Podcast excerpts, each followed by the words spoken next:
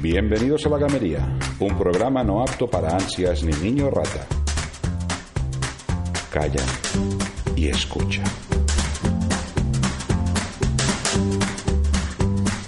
Bueno, ¿qué tal? ¿Cómo estáis? Adrián, Emilio. Hola Pau, hola Adrián. Bienvenidos, bienvenidas a todos. Ah, Faltan muy pocos días para Navidad. Navidad, Navidad, dulce Navidad. Una época a mí especialmente no me encanta y te diría que estamos más esperando. No tanto las cenas de Navidad, Sí. sino el Tener. tiempo para jugar. Para jugar, tío. No, ¿sabéis cómo me alegro de no tener hijos, queridos? Sí, sí, Tenemos muchos deberes pendientes, muchos juegos atrasados. No, además, el, el- el efecto de jugar después de una comida de Navidad, que has comido y bebido un poco de más, ese, ese bajón de media tarde, Sí. ahí en el sofá, dándole a un juego de estos guapo, es una buena sensación. Sí, y esto sí, eh, durante el año es más complicado. Exacto. En fin, no hemos venido a hablar de la Navidad, sino de videojuegos y otras cosas. Y si os parece, pues empezamos. Venga, le damos.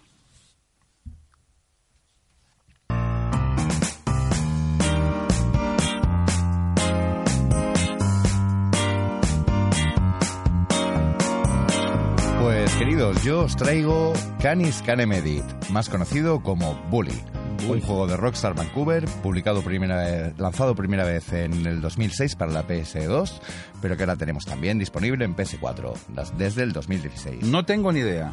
Va, o sea, ya está bien que vayas a que hables de él. No tengo ni idea. Bienvenido a la Academia Bulworth, Pau. Para un niño malo como tú... Bulworth. Bulworth, eh, excuse, excuse Pero me, excuse me. Woolworth es, ¿qué es? ¿Un toro? Valor de toro, Valor de toro, en fin, ¿qué- qué- básicamente los collons qué y el toro en el es escudo. Bueno, un nombre muy Ah, adecuado valor de toro porque es el escudo de la... de la escuela. Vale. A ver, básicamente, como todos los adolescentes saben y los profesores como yo, también Sí. una escuela es un entorno Ah, ¿eres darwiniano. Sí, Vale, vale. bueno, creo que lo había comentado unas 200 veces. Eh, Vale, la escuela es un sitio maravilloso para aprender, para disfrutar, para conocer quién eres y también Ah, sí que eres profesor, sí, ya lo veo. Se le nota, se Mientes le como bellaco. Para eso me pagan. En fin, también una escuela es un ecosistema darwiniano en el que sobrevive el más popu. Y de eso, en parte, va Bully. De ser el popo. No de ser el popu. Se trata de cuando llegas, uno de los personajes principales te hace la bienvenida. Tú eres Jimmy Hawkins, un chaval que su madre, que se acaba de casar por se- quién sabe cuántas veces, te dicen, hablaremos de este tema dentro de un año cuando acabe nuestra luna de miel. Y te dejan internado en esta ¿En magnífica serio? escuela. Sí, no Qué mala es- madre, ¿no? Bueno, mala madre, ¿Cómo que un año de luna de miel? ¿Por qué país es eso? Eh, Estados Unidos, donde ¿Un las año? oportunidades, joder, Joder. ellos sí. Hombre, Bueno. yo sé que hay bajas maternales en Noruega muy largas y tal, pero un año de luna de miel, esto es una movida, ¿no? Ya, pero hostia, si te van a sacar del colegio a los 5, te cortan la partida. Porque todo el juego se desarrolla Vale, vale, vale, en la escuela, en la Academia Bulworth. Y luego más adelante en el pequeño pueblo de Bulworth. Es uno de los momentos mágicos del juego. Cuando ves que tu patinete, tu bicicleta, te van a llevar no solo por la academia, sino también por ese magnífico pueblo donde tendrás que eh, darlos a esas chicas para que te besen y subirte la vida. Ah. eh, tendrás que cortar el césped. Ah, por eso la gente hoy en día va tanto en patinete, para que la besen. Efectivamente, es la única razón que puede haber Vale, para ir en patinete un tío entiendo, de no 40 entendía años yo, con un tío. maletín. A ver, el modelo sigue mucho este, el, el concepto rockstar típico de open world, pero a Sí. menor escala y con personajes también más jóvenes. Eh, tienes que ir trabajando para las distintas facciones que se encuentran en la escuela, los pijos, los empollones, los atletas, los macarras. Y mientras tanto, tu interés es mm, sobrevivir. Sobrevivir a las clases, a las bandas, a los problemas, a los festivales, a Halloween. Pero es un, es un, un Harry Potter sin varita. O sea, tiene los marronacos de, de, de, la- de las diferentes clanes de, Jimmy Hopkins- Hogwarts, pero sin Jimmy varita. no Hopkins- tiene poderes el tío. Jimmy Hawkins le daría una paliza a Harry Potter. ¿Por qué? porque Harry Potter no, no valía para nada. No es malote. No, No, no. no, es malote. Jimmy Hopkins parece malote, luego es un buen tipo y de hecho el juego también, a pesar de la controversia que hubo en su salida, ¿Por qué? pues porque el juego se llamaba directamente Abusón, Bully. Dios. Y se pensaba que iba a ser mucho de replicar precisamente las conductas tóxicas de Incluso animar a qué más, ¿no? Claro, y en Y verdad trata de evitarlas. no es que trates de evitarlas, porque es un chaval de 15 años metiéndose en peleas continuamente, es parte de la mecánica, pero en verdad sí que hace una crítica social tanto a los adultos como Ajá. a los niños, a la superficialidad, a la arrogancia, a la violencia, aunque luego es un juego violento, pero para niños. No vas a abrir ninguna cabeza y los eh, finishers moves generalmente son, por ejemplo, un, pellizco en el brazo o quizá un escupitajo. Vale, ese es un Peggy 12 o así debe ser. No, No sabemos, acuerdo, pero vaya, que, pero que bajito, No. que no es un 16-18. Pero no hay que olvidar que es de Rockstars, que estos siempre están ahí en las líneas. La Ya, sátira. ya, no hay ya. ningún personaje que sea moralmente superior. Bueno, también el tema del PEGI, un día hablaremos, ¿eh? Sí. Que os recuerdo que es Pan-European Game Information, PEGI. Eh, mira, damos información en la gamería. Qué bien se lo ha quedado. Pues esto está, está siempre con la moral americana. Y ahí es, eh, simplemente para dar un apunte, si matas a un tío y le revientas no pasa nada, pero si le enseñas una teta es PEGI 18. Los Entonces, pezones bueno, son el apocalipsis, ¿eh? señores. Muy bien. Ah, ¿Qué más? ¿Qué más? ¿Hay algo más de...? O sea, ¿por qué? ¿Por qué tenemos que jugar este juego? A ver. Pues porque es un juego de Rockstar, primero, es un juego no tan conocido como GTA, pero que cambia bastante el estilo y te ofrece la posibilidad algo más constructiva de siguiendo la búsqueda de misiones, de escolta, de trabajar para distintos grupos. Introduce, introduce también muchos minijuegos divertidos y es un toque más amable en la fórmula de Open World de Rockstar. O sea, hay que, hay que olvidar que Rockstar tiene como dos líneas de videojuegos, que son el GTA con Open World y el resto de los que hacen. Que hacen jueguitos así, a veces como Bully, tiene alguno más, ¿no? Como el... Bueno, tuvo en su momento Manhunt y en otro que ya me gustará y ya veremos si lo hablo de él más adelante, que es The Warriors, pero eso es una cuestión mucho más sentimental. Y el primer, el primer Red Dead también. Y el primer Red Dead Redemption. No, Red, No, no, Red, Red Dead Revolver. Revolver, exacto. Correcto, correcto. Hostia, sí, sí, En sí. fin, eh, si lo queréis probar, adelante, os animo. No es muy caro, aunque mm, se le nota la edad. Se le nota la edad en los gráficos, pero sabemos que no son los gráficos lo que hacen un videojuego, al igual que no son los efectos Pero- especiales los que hacen la película. Pero me preocupa mucho menos. Lo importante la- es participar, ¿no? Eh, no, lo importante es eso que no se ve. feo de la clase. Sí, pero los gráficos yo diría que es lo mismo porque la narración sigue siendo con el toque de humor ácido de Rockstar, pero la, la jugabilidad básica, el hecho de, por ejemplo, mover al personaje en algunos momentos se nota mucho el paso del tiempo y no tiene la fluidez a la que estamos acostumbrados. Girar una esquina al mismo tiempo que intentas que la cámara mire hacia adelante a veces es más desafío que cualquier misión del juego. Ole, pues guay. Bueno, Os lo recomiendo. Mm, ¿Nos hablas, Adrián, de lo que nos traes hoy? Sí, mira. a ver, pues, a ver. Sorpréndenos. Nada, nada, pues no, no, no sorprenderé con nada Hombre. más ni menos que con Spider-Man. Spider-Man de PlayStation 4. Spider-Man de Insomniac. Eh, los creadores de Ratchet and Clank, ¿me suenan? sí, Y juegazos. sí. Estudio que hace juegos siempre exclusivos para Sony. Y bueno, qué decir de este juego. La verdad es que creo que Emilio lo ha jugado también. Juegazo, juegazo. Juegazo, ¿eh? Eh, juegazo en el sentido de que es el mejor juego de Spider-Man que han hecho hasta ahora, en todos los aspectos, aunque... Bueno, porque une todos los aspectos que ya habíamos visto en otros juegos de Spider-Man, eh, es decir, el hecho de que sea sandbox, el escenario es Nueva York, eh, puedes hacer em, salvar a gente de delitos comunes o, hacer la misión principal del juego. Entran más personajes que, que en las películas, salen más personajes de los cómics y todo eso. Y bueno, eh, este hace como un compendio de todo y lo unifica perfectamente y además con unos graficazos al nivel de Insomniac, o sea... una pasada que a mí personalmente me llenó más que cualquier de las pelis de Spider-Man, con la excepción ya de estas últimas de Homecoming. Atención, titular, titular, ¿no? Me llenó más que cualquier película. Spider-Man me llena. el, ami- el amistoso vecino. Pero ahora sale la voz del pasado, Adrián.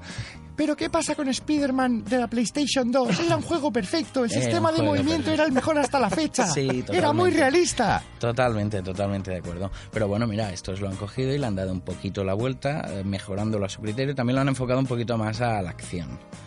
El Spider-Man 2 recordamos que era libremente, podías em, balancearte libremente con las redes y tal, pero incluso podías apalancarte, ponerte boca abajo. Este va al grano, es para desplazarse y ya está. Y el sistema de combate es similar al de Batman, ¿verdad, Adrián? Sí, eh, el, el sistema de combate es similar al de Batman. Puedes estar rodeado de 10 personajes o 3 y allá donde apuntas, pegas y bueno, es, es realmente una pasada. Eh, los gráficos son alucinantes, 60 frames estables en PlayStation 4 Ok.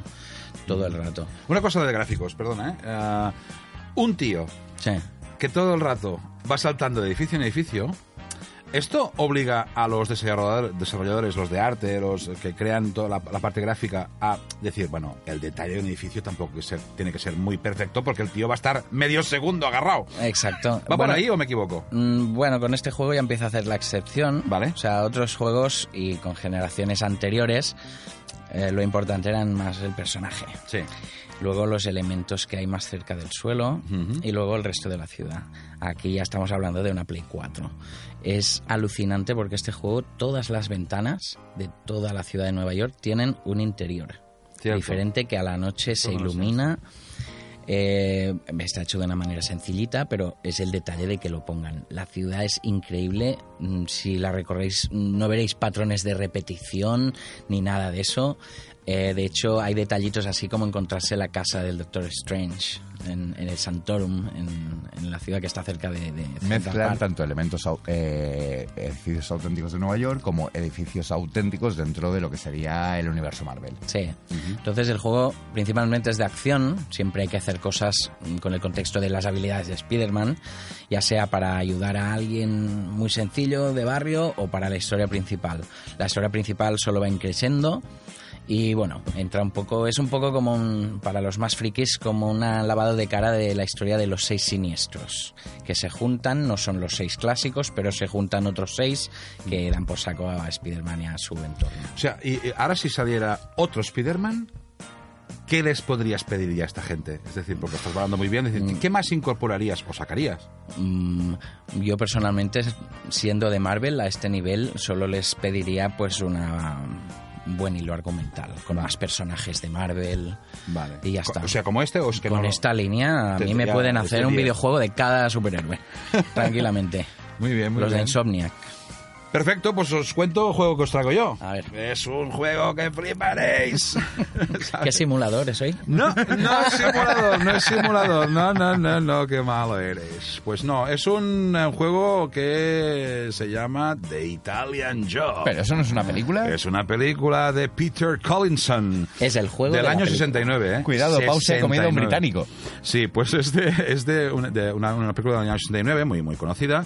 Ah, Peter Collison, pues la verdad es que no tuvo una filmografía muy larga porque murió a los 44 años. En el año 1980 hizo la película de los 10 negritos y algunas más menores, según no soy un cinéfilo, pero Según Eh, Wikipedia. según, según ah, no, no, no fue en Wiki- Wikipedia, mira.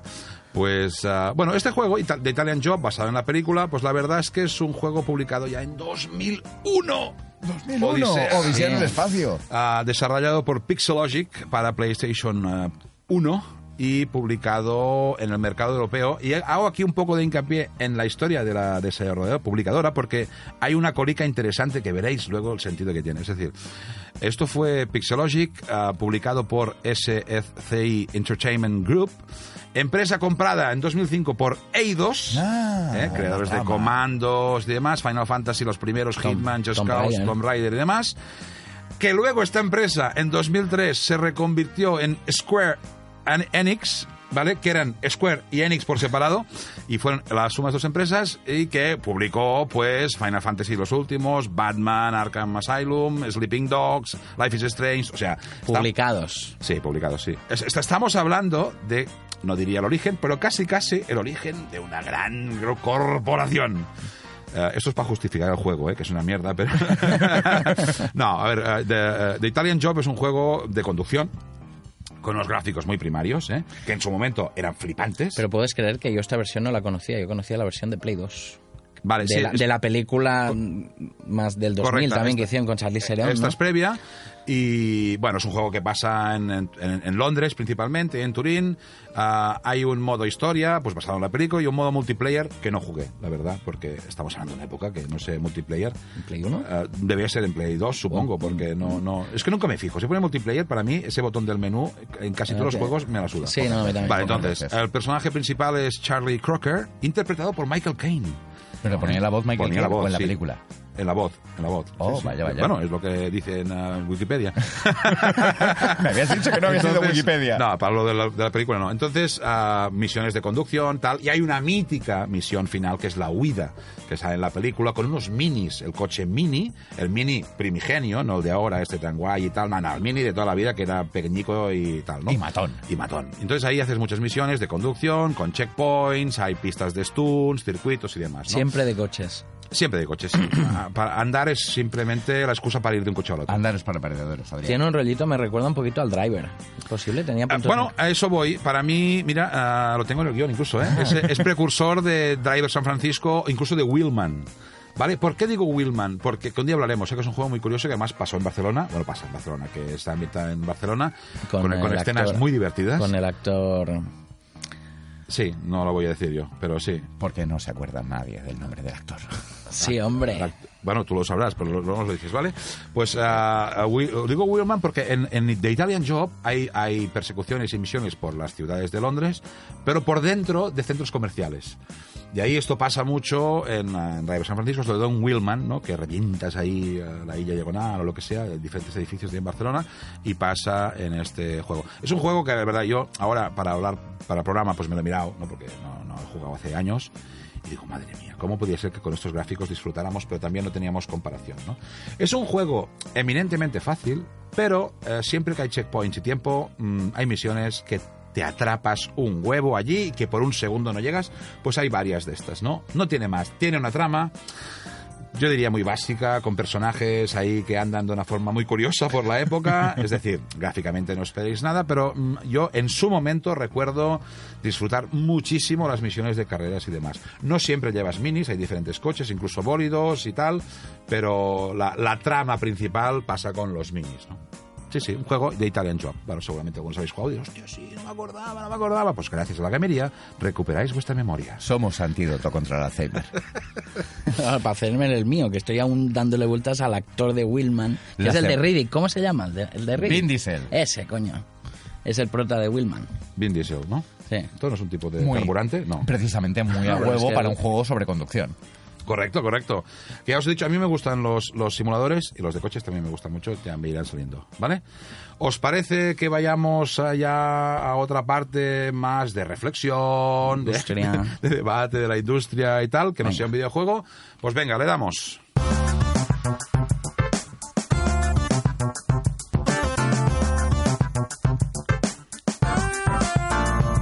Bueno, de entrada recordar que estamos en B1 Studio. Estudio profesional de audio en Barcelona que colabora con la gamería. Son parte muy importante porque si no, no sonaría nada. Les debemos la vida y nuestro primer hijo no nato. Es, bueno, Por contrato. Sí, ojo con la herencia. ¿eh? Entonces, que son, son majos, pero luego, ¿eh? Entonces, bueno, en, este, en esta parte vamos a hablar también de un tema así genérico. Esta segunda parte de la gamería siempre son temas genéricos. ¿no? Genéricos de la industria, Sí, de la no es ningún industria, videojuego en no concreto. exacto, Y que- momentos en los que se nos suele ir un poco la bola y acabamos hablando de otra cosa que no estaba en el guion. Pero, en fin, Ah, entonces lo que queríamos hablar hoy es un poco de lo de la calidad de los videojuegos en tanto a bugs, downgrades y demás. Calidad, Tem- calidad, precio. Temazo. Temazo quedaría para hacer un programa entero. ¿eh? Programa Prácticamente, varios. Pero bueno, Es decir, venga, dadle. O sea, ¿qué nos preocupa de eso? ¿Qué nos preocupa de eso? ¿Qué nos cabrea de eso? A mí, por ejemplo, me cabrea mucho el tema de los parches recién estrenado el juego. que quiero jugar, señora, quiero jugar, no quiero esperar al parche. quiero jugar, pero por lo menos quiero jugar tranquilo el día del estreno, el día que sale un juego y te vas a la tienda y te lo compras y lo pones en la consola y hay un parche ya para solucionar problemas. Tiempo de espera, mil años. Bueno, fijaros Bueno, depende de la conexión que Hemos ido ya a la doble descarga. Sí. Es decir, una para empezar a jugar y hacer algo Sí. y otra que es el full. Y sobre todo cuando es multiplayer, te dicen si no te descargas todo tal. Yo me, me acuerdo de un bug, ya que hablábamos de bug, de NBA 2K, no me acuerdo cuál, pero hará tres o cuatro años, no mucho, que cuando dijo ya puedes jugar, juegas un partido demo con dos equipos ya escogidos y punto, no puedes hacer nada más, ¿no? Luego con todo pues puedes hacer la liga y demás. Y había un bug de visual que todos los jugadores se veían grises, como en transparencia. Digo, Dios bendito. O sea, lo han capado tan rápido para los ansias, para poder jugar un partido como yo, que en ese momento entré, y veía a los tíos transparentes, bueno, grises transparentes, ¿no? O sea, no había Sí. cargado ni la textura de los tíos. Dale, dale, dale, hostia. No sé, pues ya me espero más, más ratico más, ¿sabes? Pero O sea, claro que me espero, me acabo de gastar 60, 70 euros, pero que me lo hagas el día que sale el juego es muy feo. O, la- incluso- o incluso los primeros días. Es Estamos como- hablando de, de parches de 30, 40, 50 gigas, tío. Bueno, aquí se podría mencionar algunas empresas especialistas en esto. ¿eh? en parches. Sí, sí, sí. Sí. Parches el día del estreno, como por ejemplo Ubisoft. no sé si... No, no, no. no lo tengáis en cuenta. buenas, eso obviamente. Nos da Bueno, mucho es- placer, es- Ubi. Os queremos a todos y que nos patro- patrocinéis y No, demás, no, ¿no? por supuesto. Pero, pero es decir, hay que hay la parte crítica, ¿no? Bueno, ya hay gente que habla, habla de Bugisoft. Bueno, ¿Sabes, no? sale un Eh, concepto, sí, sea, pero...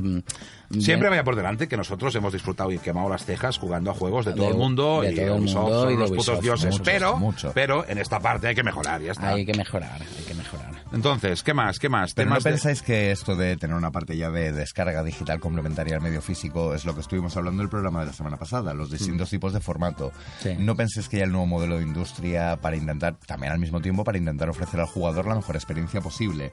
Que nos gustaría evidentemente que fuese desde el momento que hacemos la compra ya tener esa experiencia máxima, pero lo veo mejor que a la posibilidad de que, mm, que antes era más frecuente, de que juegos permanente bugueados queden en el mercado. Bueno, al, al público adulto de nuestras quintas... eh, Adulto viejuno. Lo, sí, lo sabrá. En- allá en los 80, cuando comprábamos mm, videojuegos antes, salían perfectamente testeados.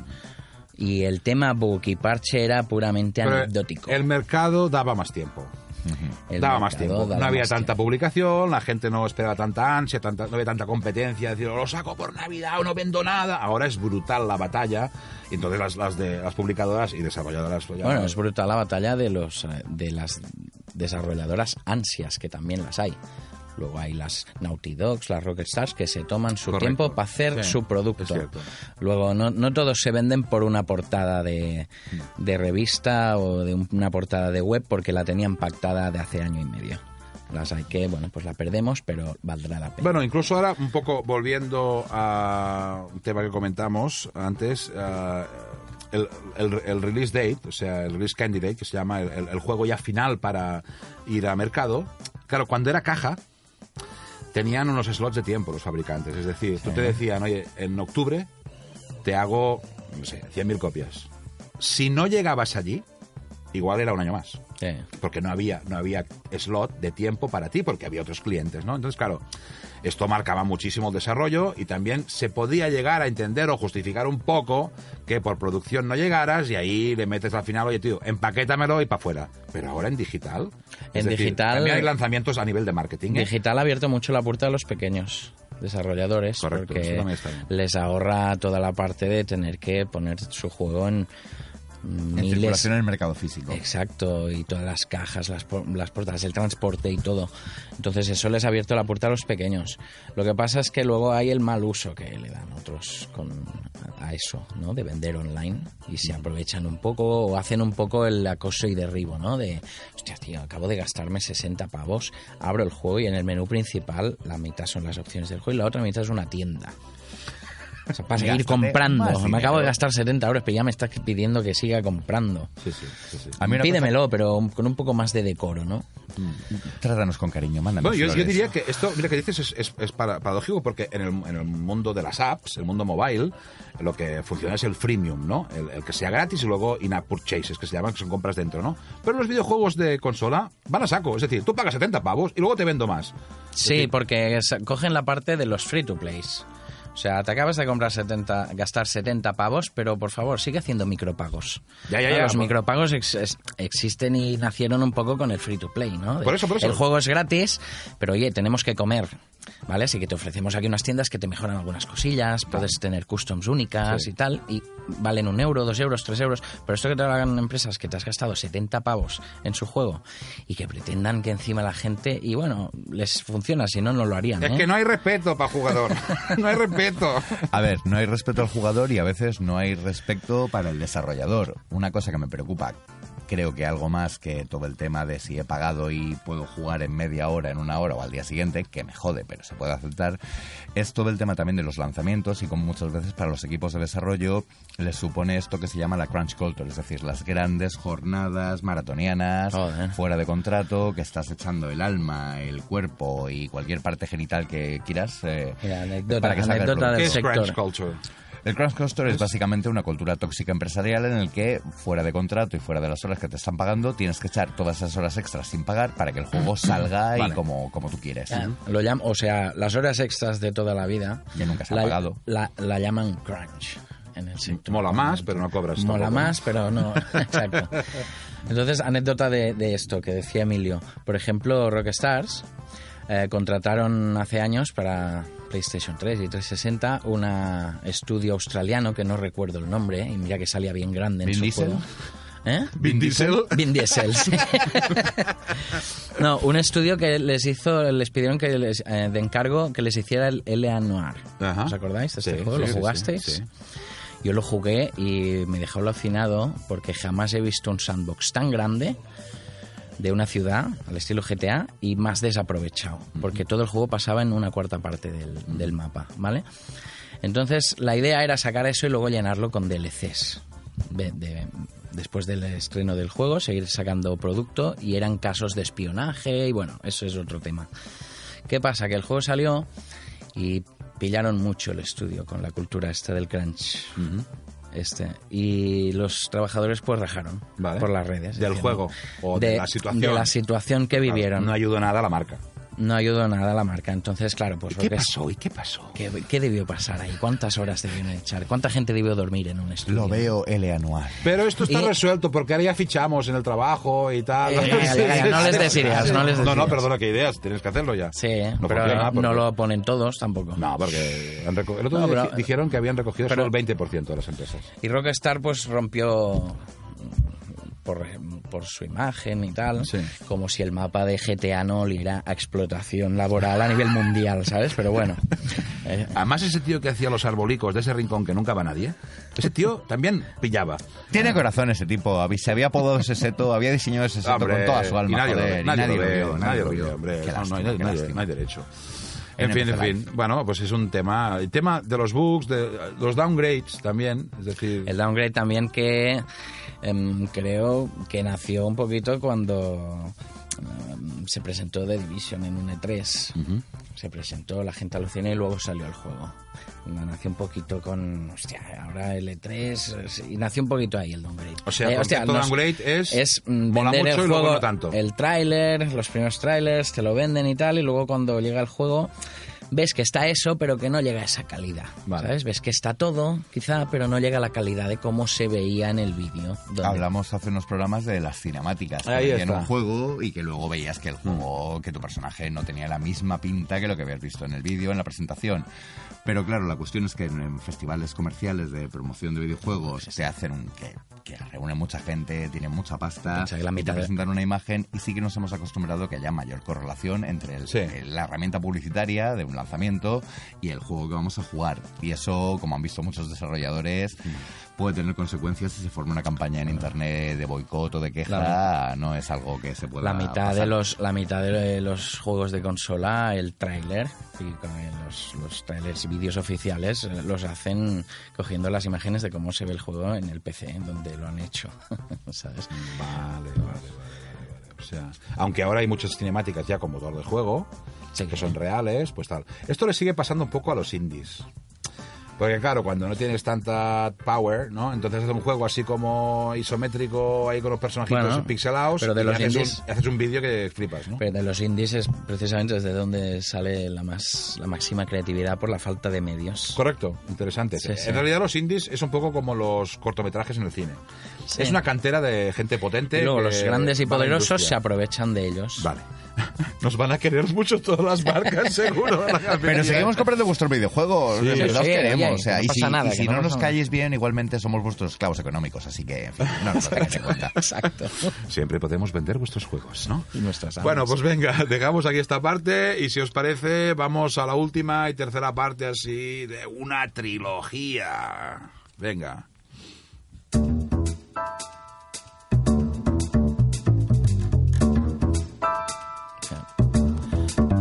Es música de trilogía. Es música que encaja mucho con la sección de hoy, ¿eh? Sí, gran reserva. Gran reserva. La creme de la creme. Recordamos. La creme de la creme, la ¿De qué creme- vamos a hablar hoy, hijos míos? La creme de la game. I am Batman. ¿En Batman? Bueno, no, yo no, Bruce Wayne, y tú tampoco, sí ni tú tienes un- tampoco. tienes un, así una retirada, ¿no? Sí, el Batman de- del Magreb.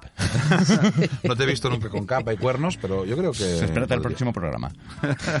y lo de Cuando llegue carnaval, eh, ya, ya veréis, cuando llegue Oh, carnaval, Dios chavales. mío, si, tenemos, si, tenemos, si tenemos mil seguidores, vamos a disfrazarnos. Calla, No, calla, no, calla. no, porque luego enseguida tenemos la gamería edición nudista y no, no estamos Pero esto dispuestos. en verano, tío, que si no, Qué calor. eh, tengo que mantener la línea. Muy bien. A ver, Batman, Batman. pero no Batman a secas, ¿No? sino la trilogía de Arkham. Ah, amigo.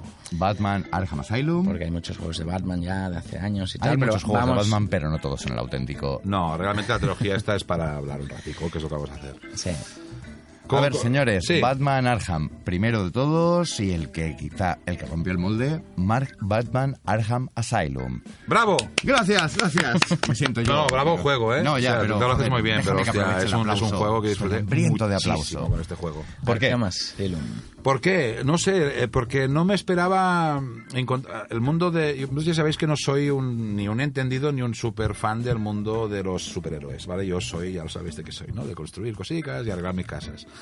Y... Bueno, Bat- Simulator, Batman. pero ahí está. Batman Simulator. Eso Entonces, ah, y, y me esperaba encontrar malotes solo. Y hay malotes, pero que sea así como en un asilo, en un hospitalico, tal, me dio un rollito. Y yo veía eso muy destrozado y quería arreglarlo. No me dejaba Batman, pero bueno. Poca coña, en verdad. No, me gustó mucho, yo creo que si los juegos de Batman han funcionado es porque en parte son, por primera vez, el Batman Simulator. Eh, no, en serio, Sí, sí. porque tienes los, las herramientas de Batman, el Batarang, eh, las Batcápsulas, los Batexplosivos, el bat, eh, la Batlaca para el pelo, en fin, todo lo sabes. El Batter no, no lo tiene, ¿no? De momento no y espero que no te oigan Pues, jamás. Batman va al Batter. Bueno, Eh, con esa capa molesta. Bueno, Me has dejado completamente fuera de juego. vale, vale, dale, dale, sí.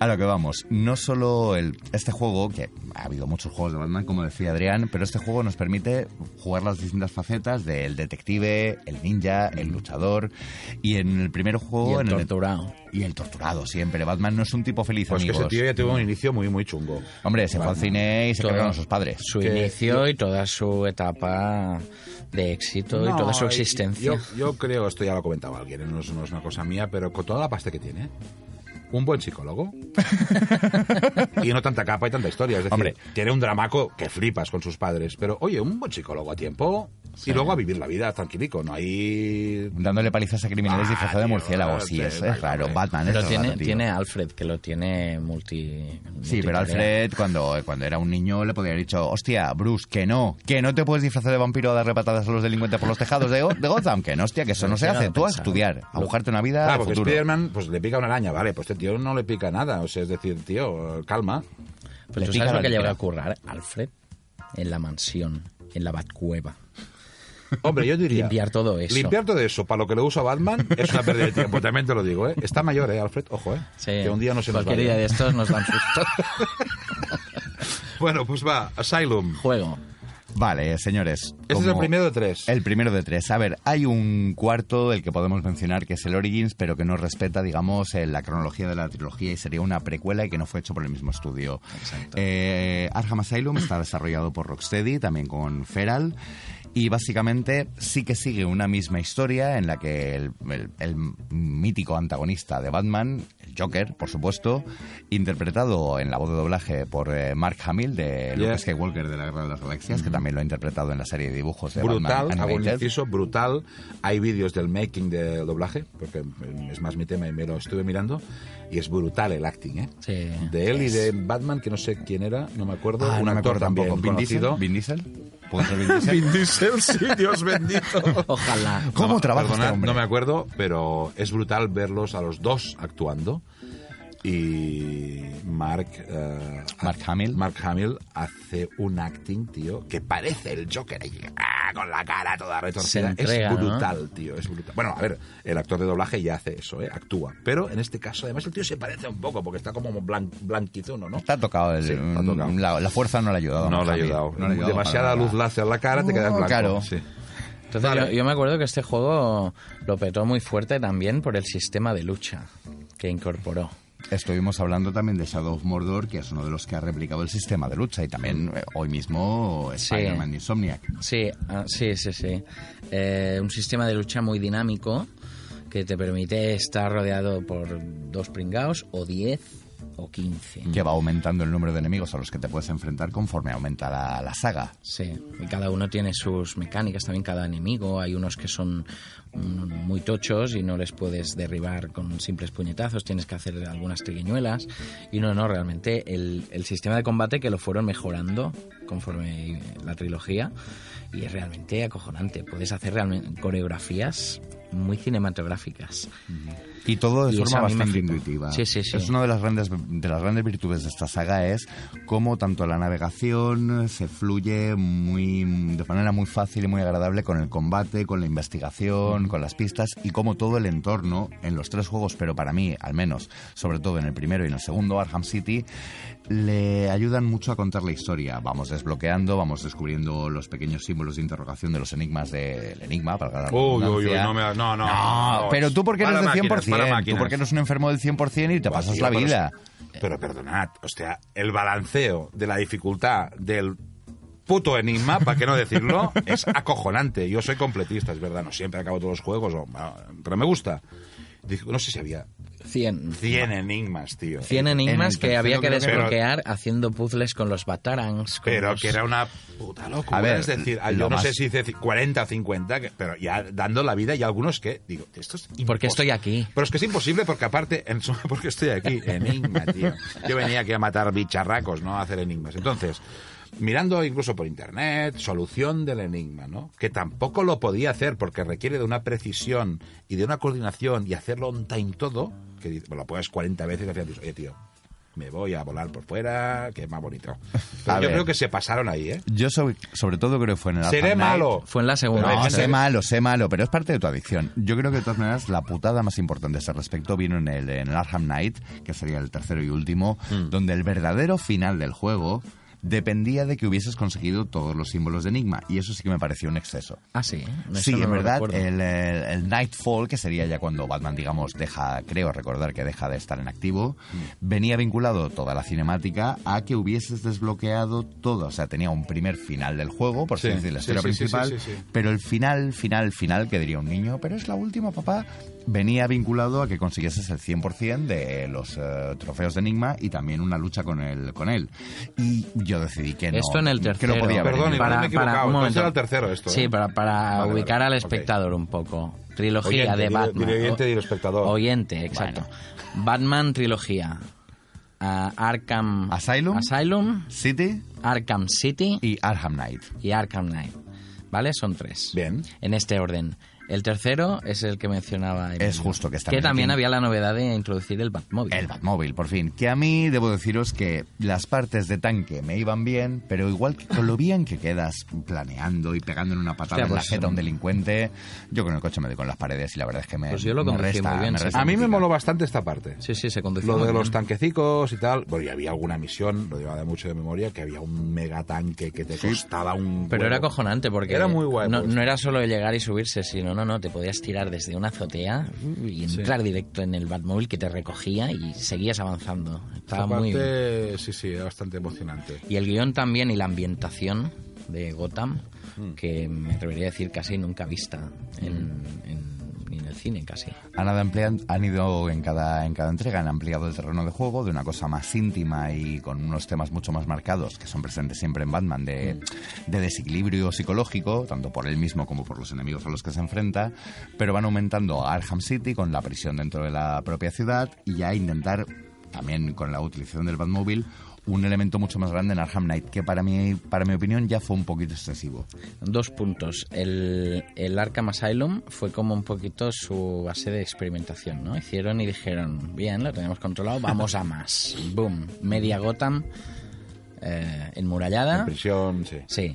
Y en el tercero, vamos a hacer toda Gotham entera en tres islas. Sí. Y quería hacer mención del motor gráfico de este videojuego, Vale. que es el Unreal 3. Eh, la evolución gráfica realmente es notable en este juego, en los tres.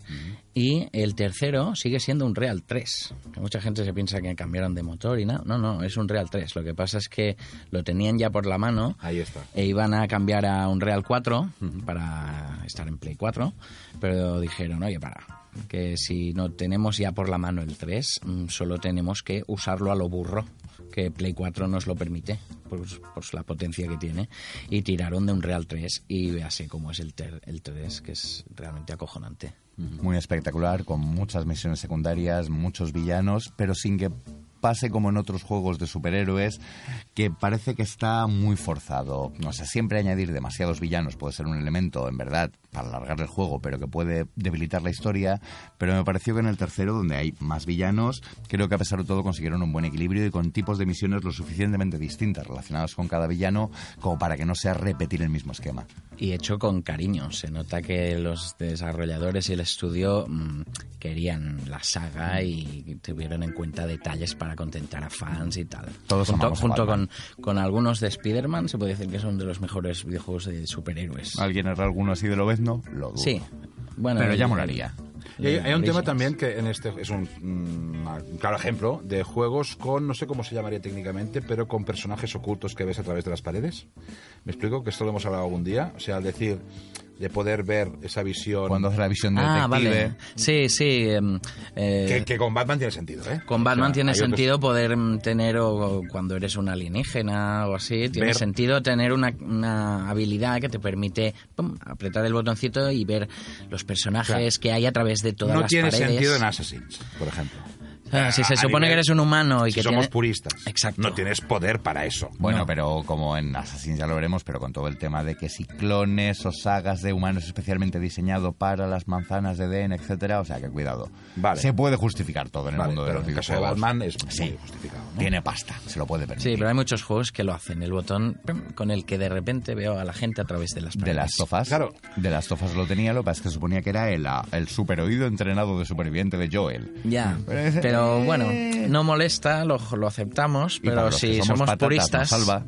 Pero Ya. si somos puristas dices, ¿cómo es que este tío tiene esta habilidad? ¿Has hecho, ¿Has hecho un vídeo de gameplay art de Batman y lo utilizas? No, ¿No lo has hecho o no lo utilizas? no, no lo he hecho, Vale, pero lo utilizo. No, hombre, si estaba bien. a Sí, ver, sí, no sí. Bueno, es que incluso en algún caso debe ser imposible. Es decir, si No, claro, claro. entras solo, allí, solo Hola, ¿qué tal? Hola, y hay 10 tíos y te revientan. ¡Matadle! O sea, tienes que ir matando a uno a uno, limpiando la zona, se llama, ¿sabes? Entonces, pues es, es útil en este caso.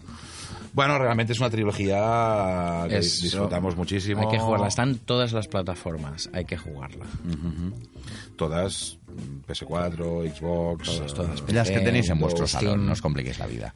Sí, incluso yo creo que salió alguna versión para Mac, para Wii U también. Ah, exacto. Sí. El, el Asylum ah, está para Mac, el, ah, el City está para Wii U también. Y el Night, en principio, solo para PS4, Xbox One y Windows. Pero publicaron hace poquito, un, al menos para la Play 4, imagino que para Xbox One también, una Remaster. remasterización de Asylum y City. Sí. Con lo cual los puedes tener ahí en la estantería Sí, sí. haciendo bonito. Vale, ya que hablamos de, que antes lo hemos comentado un poco, la calidad de los videojuegos y demás, el Remastered, ¿qué coño es? Adrián. El remaster... Esto suena muy guapo, pero ¿qué es exactamente? Remaster of the ¿Qué Universe. hacen? ¿Qué hacen?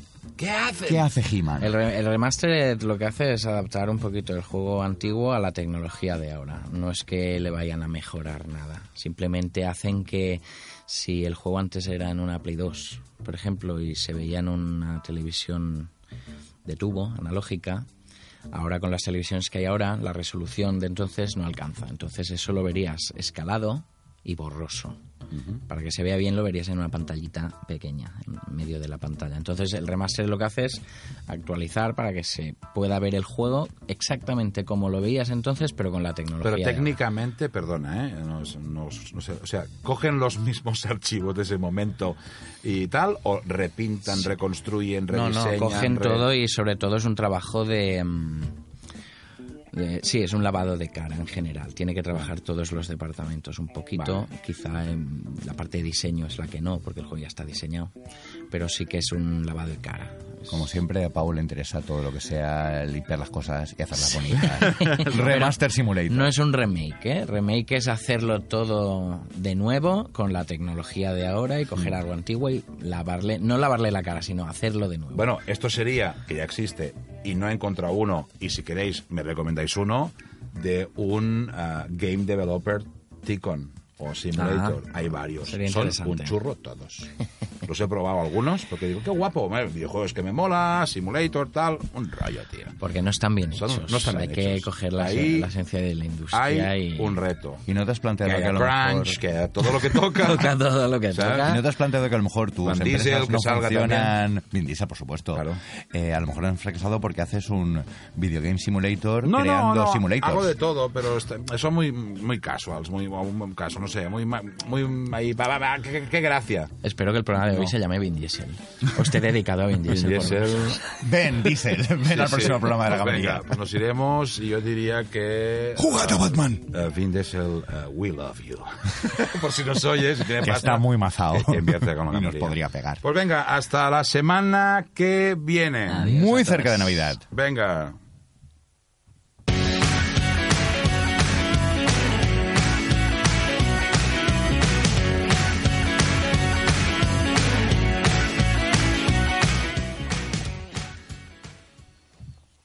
Ole, 44-43. Bueno.